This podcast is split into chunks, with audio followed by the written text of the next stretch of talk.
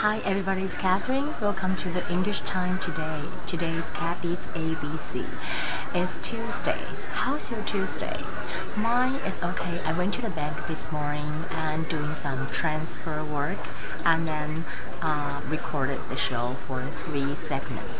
And now, today I want to share with you about the simple past. We know that the simple present 简单现在式 and we want to talk about the simple past 就是简单过去式。这里有一些用法哦，you have to use the simple past. For example, I said she moved to Taipei in 1970. In 1970，嗯、um,，就是说他搬到台北在哪一年？In what year？In blah blah blah 什么时候？那那个都要用简单的过去式。OK，或者说 this morning，this morning 就是说跟现在比起来是在这个之前，所以也是用简单过去式。I woke up this morning，或者说 last night，of course is，or yesterday，就是 we went to the movie last night，or we went to the movie yesterday。Um, how many hours ago? Two hours ago. It rained two hours ago. 这也是用简单过去式。那 the other day, well, this is interesting. The other day 就是说之前的某一天。The other day，那你就是要用过去式。I saw David the other day.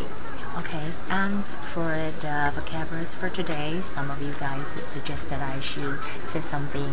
Um, you know, we don't have it in school. We probably just, you know, kind of slang or kind of the you know vocal conversation usage.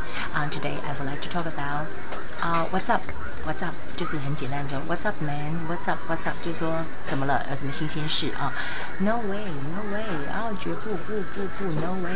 Tell me about it. Tell me，字面是说你告诉我吧。Tell me about it，这样一般是在用在说啊，我跟你讲啊，我真受不了哦，The weather is so hot，我真受不了这里的天气。那你就可以说 Tell me about it，就是说是啊，那可不，好，这是那可不的意思。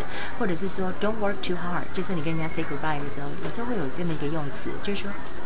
拜拜啊，Don't work too hard。这这不是真的说叫你不要工作太累，但是意思就是说 take care of yourself 的这个意思。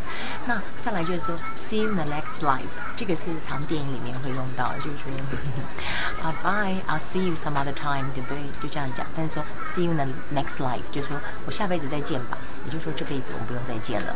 那是比较戏谑的方法，说别见了吧，哈，这样的一个意思。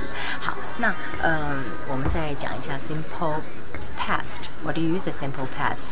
在 in this morning, last night, yesterday, how many time ago, and also the other day.